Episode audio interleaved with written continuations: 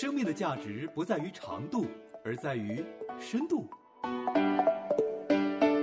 生命的丰盛不在于外在的拥有，而在于内心满足的温度。生命的质量不在于如何活着，而在于活着的高度。有深度，有温度，有高度，这个生命棒棒的。朋友您好，这里是这个生命棒棒哒节目，我是蓝冰燕，今天为您带来人生故事，故事人生。遇见难处，自己努力是很正常的事情，只是努力的方向如果错了，只会让我们越来越迷茫，陷入困境越来越深。一位有两个患自闭症孩子的妈妈，在面对孩子的自闭症。无力好转的情况下，想要自寻出路，然而世界之大，道路之多，他却找不到出路。直到他回到上帝的家，一起来听听他的故事：高山低谷归家路。人生充满故事，故事里诉说人生，聆听人生故事，品味。故事人生，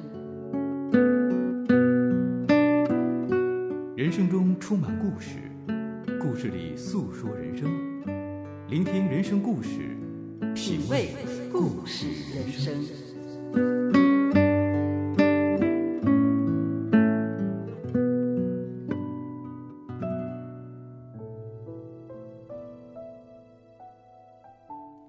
高山低谷归家路。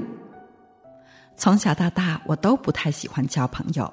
父亲告诉我，世上有许多的真境，不要把时间浪费在朋友身上。假若要出人头地，只能靠自己。在成长的过程中，我的确事事都很努力，命运也很看顾我。小学刚毕业就参加了职业运动会，后来上大学、出国都十分的顺利。我以为这一切的机遇都是因为我个人的努力。但是命运就好像有人刻意安排似的，我一生中常常遇到偶然。刚到美国，我很快就被一群基督徒朋友团团围住。一次被他们邀请去参加一个布道会，虽然当时我一句也没有听懂讲员所说的，但是在他呼召时，我竟泪流满面。我到底是怎么了？从此，我偶尔会去教会。但基本上对上帝还是没有兴趣。后来我生了两个儿子，在他们五岁大的时候，都分别被诊断患上了自闭症，无法与人沟通，加上一些行为问题，我和丈夫都很害怕，就停止去教会了。我花了很多时间在搜寻治疗自闭症的秘方，听取各样专家的建议，尝试各种理疗。我逼孩子服药，将音乐耳塞塞到他们的耳朵中作为音乐治疗，或者是用毛刷子刺激他们的手臂和脚掌，或者逼着孩子玩单杠。据说这些都是物理治疗，甚至还让江湖骗子用气功来打通孩子的经脉。我相信，只要努力，没有我不能做到的事情。但是我很失望。即使我倾注全力奋斗多年，也看不到他们有好转的迹象。我开始意识到人的能力实在有限。绝望中，我常常心烦意乱，脾气变得越来越坏，经常与丈夫争吵。最后，夫妻的情谊在争吵中消磨殆尽。我们每天都形同陌路，只是因孩子而勉强的生活在一起。心灰意懒之余，我决定离家去学一点谋生技能。我觉得总不能为这些无望的困境而搭上一生吧。于是，我将小儿子送回国内给父母，大儿子留给丈夫，义无反顾的离家到外地去读书。当我孤零零的走出家门，看见眼前条条大路，不禁深深的叹息：世界如此之大。道路如此之多，但哪里是我的出路呢？有一天，我在窗前读书，窗外的游泳池中传来一阵阵欢笑声。一对夫妻正陪着一个小男孩戏水，他们笑得好开心。我触景生情，想起远方的两个儿子，不禁泪水沾满衣襟。我这样抛家弃子，仅仅只想着将来可以混口饭吃吗？我昔日的理想和抱负，竟降到这样的低水平吗？我在心中呼喊：“上帝啊，如果你存在，你在哪里呢？”那段离家独自奋斗的日子实在艰难，熬过许多伤心的黄昏后，我总算撑到了毕业。我回国把小儿子接回美国，此时我想到了离婚，丈夫却突然说：“我们要不要给自己和孩子一个机会呢？我们搬家到新的地方重新开始。”谁想在中年时拆散自己的家呢？我决定采纳丈夫的建议，搬到了旧金山的湾区。没有想到，这次搬迁竟成为我生命中的一个转折点。我们从此告别了离开上帝的日子。那个时候，因为两个孩子需要人照顾，搬家的时候，我邀母亲来美国帮忙。为了避免母亲在家中寂寞，我就给她找了一个华人教会。没想到她去教会，不仅认识了许多属灵的长者，而且在几个月内就信了耶稣，还受了洗。他不仅每天读圣经、祷告，并且生命也有很大的变化，让我十分的诧异。我发现上帝似乎在用他奇妙的手，借着母亲来拯救我们全家。但是我是个习惯以大脑思考上帝的人。虽然我觉得讲台的信息有道理，但对上帝并不太感兴趣。很长一段时间，我只是保持周日去教会听听道理，把那里仅仅当做一个社交场所。但上帝并没有放弃我。一次，我参加教会的退休会，响应讲员的呼召，到台前跪下。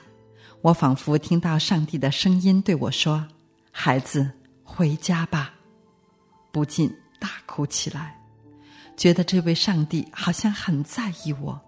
不过他要我回家，我已经去教会，不是已经在他的家中吗？我感到有些困惑。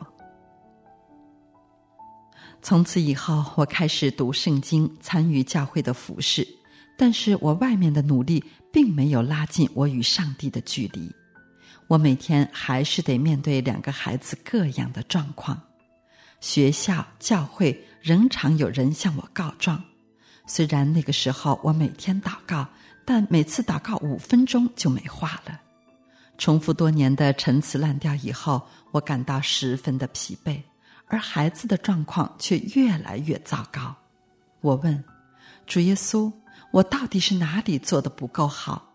你为什么没有听我的祷告呢？”二零零四年，我几乎进入一个极深的忧郁当中。后来，传道人教我学习在安静中等候上帝，与上帝说话。一天，我感到上帝对我说：“孩子，不要再流浪，你回家吧。”从那天起，我才明白，参加教会的聚会、侍奉和各种活动，并不等于真正回到家中。真正的回家是被救赎，与上帝建立亲密的关系，并将我的心归给他。但是我每天清早亲近上帝，把上帝的话应用在生活中，遇到困难的时候，一反过去的烦恼怨恨，而是大声的赞美上帝，相信他掌管一切。就是这样，我的情绪不知不觉被改变过来。跟着环境也产生了改变，这样一晃八年，上帝在我心的深处不断的做修复和改变的工作，我改变了很多。其中一个重要的改变就是我认识到自己和孩子尊贵的价值。过去我因孩子的不正常而自责自卑，心中总笼罩着羞耻感，觉得孩子让我在人前很没有面子。他们不能像别的孩子那样上名校、获取高学位、高薪水。现在，上帝却让我看到，他对我们每一个人都有美意。我们做父母的要寻找上帝在孩子身上的呼召和命定，从而帮助他们成为社会的祝福。我也看到，上帝在两个孩子身上做了许多改变的工作。本来十分调皮的大儿子，在十四岁那年主动要求受洗。虽然他因语言的障碍还说不出什么属灵的道理，但是他很坚持要成为主耶稣的孩子。受洗以后，他在各方面都突飞猛进，后来还拿到了高中文凭，考到驾驶执照，进入社区学院，而且学习成绩一直保持优良。其实，大儿子在数学、记忆力上都有很高的天赋，而且好学长进。目标明确，他比许多年轻人都要蒙上帝的恩佑。小儿子在各方面也是不断的进步。他喜欢帮着我做家事、倒垃圾、搬重物、除草、做饭。他还有艺术天分，在美术老师的帮助下学习绘画、塑造陶瓷工艺。他是我们家的福气。是的。孩子是上帝给我们的产业，不是我们用作炫耀的私人财产。做父母的不过是为上帝代管产业的管家。今天的清晨，我心如往常一样的宁静，我的里面充满了感恩。我和孩子的生命都是上帝赋予和创造的，我们的一生都在他手中。他借着两个儿子告诉我：人不能靠自己。他用永远的爱吸引我，用他的话语来指引我。他收藏我伤心的眼泪，听见我痛苦的呐喊。他聆听我在暗室中的每一个祷告。他不仅医治孩子的大脑，更抚慰我伤痛的心灵。在这世上，谁能做我患难中随时的帮助呢？谁能如此不惜的爱着我们呢？谁能抚慰医治我们破碎的心灵呢？亲爱的朋友，愿你听到他的呼唤，在人生的高山与低谷中，能遇见这一位知音。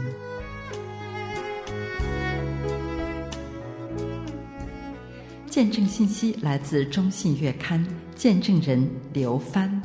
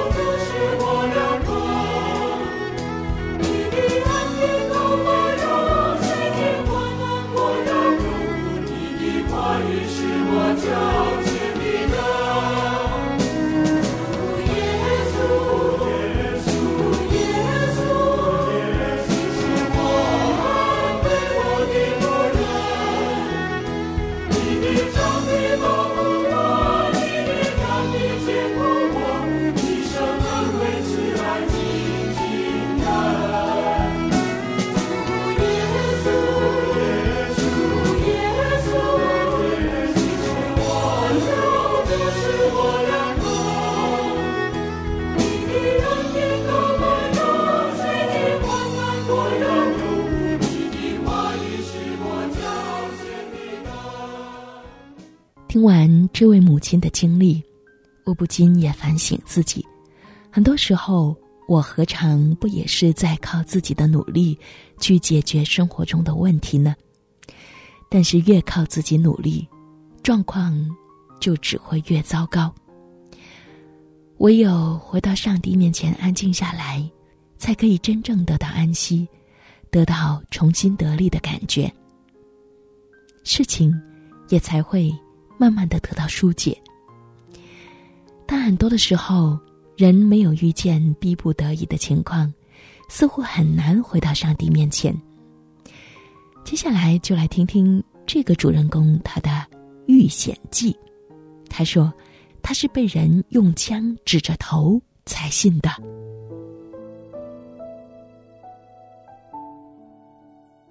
采访遇险记方秋湖。有人问我是怎么信耶稣的，我说是被人用枪指着头才信的。我是在教会学校受教育的，从九龙城基督书院、加密中学到加密博语中学，从小呢就背诵圣经金句，知道上帝的创造与人的堕落。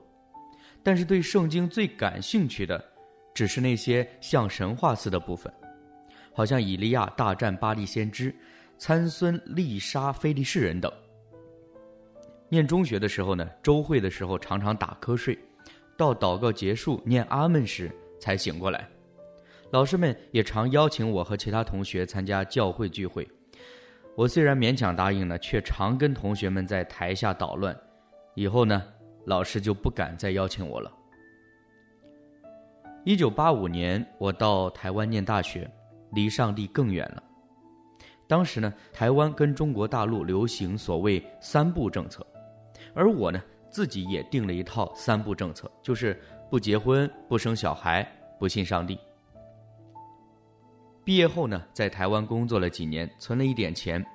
一九九四年，我跟女朋友一起申请到俄亥俄大学研读硕士班。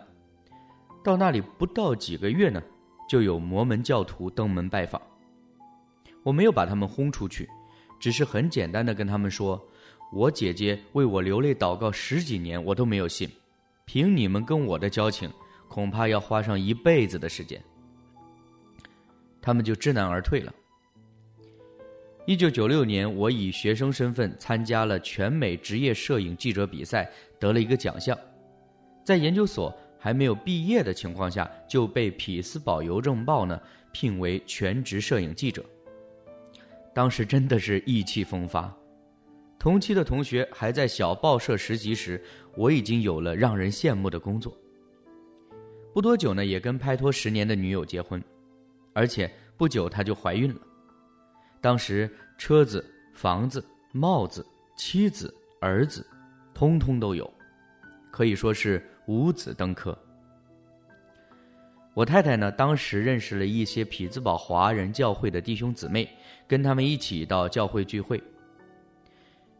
牧师和长老呢也登门拜访，只是又被我用各种不同的借口挡回去。公司有一位同事跟我是俄亥俄大学的校友，对我非常照顾。有一天呢，他问我要不要去探访三 K 党的集会。正所谓初生牛犊不怕虎呀，而且呢又有我的记者同事一起去采访，所以也没多考虑就答应了。记得那天呢是一个风和日丽的周末。我跟公司的一位白人记者开了一个多小时的车程，到了一个偏远的私人农庄，沿途风景宜人，美不胜收。可怎么样，也想不到，过不久，却像深陷地狱中。当我们到了三 K 党这个黑帮组织聚集的农庄门口时，先碰到两个手持猎枪的守卫，他们看到我，先吓了一跳。惊讶，哪里冒出一只不怕死的黄皮猴？他们万万没想到，一个黄种人敢到这种地方来。当我们通报来意后呢，他们只允许白人记者进内，把我独自留在车内，也不准我下车。我只见那两个守卫对着对讲机窃窃私语。过不久，我就看到农庄里慢慢有人走出来，手上持有。不同的枪械，吓得我赶紧把车门锁上。刚开始他们对着我指指点点，后来沿着我的车子绕圈子走，好像在进行什么仪式一样。而且呢，边走还边用不堪入耳的脏话来骂我、嘲笑我。更有人用相机把我的样子拍下来。最后一个三 K 党成员。慢慢的把他的步枪举起，指向我的头。当时我心中闪过一个念头：完了，难道今天命丧于此？很奇怪的是，当这个念头闪过之后，接下来脑海里出现一幅幅的画面，就是自有记忆开始，从童年、少年到成年，半生中所发生过最难忘的事件，就好像幻灯片一样，非常快速，一幕幕很清晰的投影出来。当时就在想，难道说人死之前都会出现这种状况吗？从台湾、香港到美国，跑过大大小小的突发新闻，也看过不少灾难意外，全都是以旁观者的角度看到死的都是别人，见多了也不觉得有什么感觉，怎么样也没有想到这次主角竟是自己。也不晓得过了多久，只觉得时间好像停顿似的，只远远看到我的记者朋友和一个白人走出来。原来是他们三 K 党的龙头龙头老大。他替我解围后，一直跟我说话，可是我只记得他的嘴巴一直在动，说的话我一句也没听到。后来他们的集会呢也草草结束，原来他们一直被联邦警察及州警监视着，当他们用枪跟警察对峙时，很多人就被逮捕了。上帝借这件事情来提醒我，就正如他在马太福音十六章二十六节的教导说：“人若赚得全世界，赔上自己的生命，有什么益处呢？人还能拿什么换生命呢？假如生命没有了，五子登科又有什么意义呢？赚得全世界又怎么样呢？”还有在路加福音十二章二十节。上帝对财主说：“无知的人呐，今夜必要你的灵魂，你所预备的要归谁呢？”可是世界上却还有无数无知的人，疯狂的追求地上那带不走的财富。不要说在天上无一分的储存，连上天国的机会也没有。上帝借着这件事情来挽回我。经过这件事后，我再次回到教会，跟太太一起参加敬拜。但是，真正让我降服在上帝面前的，是因为经历了另外一次的采访后。在三 K 党事件大概半年后，我被派去采访一件车祸新闻：一对年迈的夫妻参加完傍晚的礼拜后，在教会门外被一辆小型卡车撞倒，两人当场身亡。卡车司机没有酒驾，没有超速，最后也没有被起诉。当我去探访受害人的弟弟，他说的一句话，在我心里起了极大的震撼，也改变了我的一生。我现在还清楚的记得他说：“真的很高兴，他们今天可以一同在乐园里。”哇，人死了。不难过已经很了不起了，怎么还可以高兴的起来呢？难道基督徒对死亡是有一种不能言传的盼望？这种盼望也许就是约伯生存的动力，因为他在极度的痛苦当中说：“我这皮肉灭绝之后，我必在肉体之外得见上帝。”以前常听人说，死亡不是死者的不幸，乃是生者的不幸，就觉得这句话很有道理。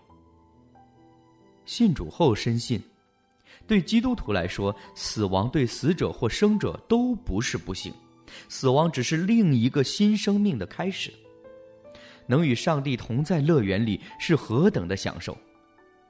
难怪天生瞎聋的作者。海伦·凯勒就曾经说过：“死亡就像从一个房间走进另外一个房间，只是在另外一个房间，我可以看到那位爱我的造物主。上帝借着世人认为悲惨的事件，挽救了我这个本来要死于罪恶过犯当中的人。我跟那对老夫妇素未谋面，因着他们的死，我却在上帝面前得以重生。”正如主耶稣在约翰福音十二章二十四节的教导说道：“我实实在在的告诉你们，一粒麦子不落在地里死了，仍旧是一粒；若是死了，就结出许多子粒来。正如人子，若不被钉死在十字架上，舍身流血，世人就不会有永生的盼望。那对老夫妇虽然死了，但是一个新生命却得以重生。在自己或者别人的眼中，我是那种最不可能信主的死硬分子。但是呢，在上帝没有难成的事。一九九九年感恩节，我正式受洗，归入上帝的名下。有机会，我也常和慕道朋友分享我的经历。我常常劝他们：生命不是掌握在自己手中，下一秒会发生什么事，谁都不晓得，更不要说。知道明天会如何，就像雅各书四章十四节所说：“其实明天如何，你们还不知道。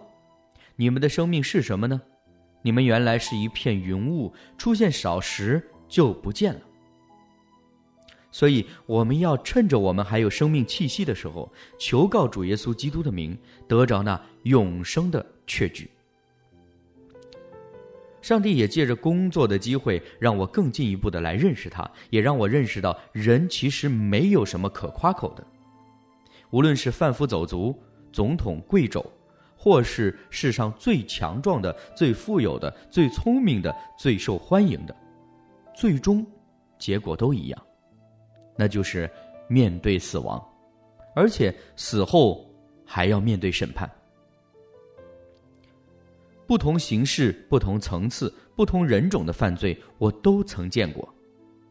从法官贩毒、教授恋童、警察包庇，上帝让我认识到，其实世人只有两种人，就是罪人和蒙恩的罪人。不论你是否有高尚的操守、傲人的头衔或财富。让人羡慕的职业，这些都不能够让我们在上帝面前称义。唯有借着耶稣基督的宝血，我们的罪恶和过犯才能被洗净。愿荣耀颂赞归于那全能、全知、全智、全爱的三一真神。阿门。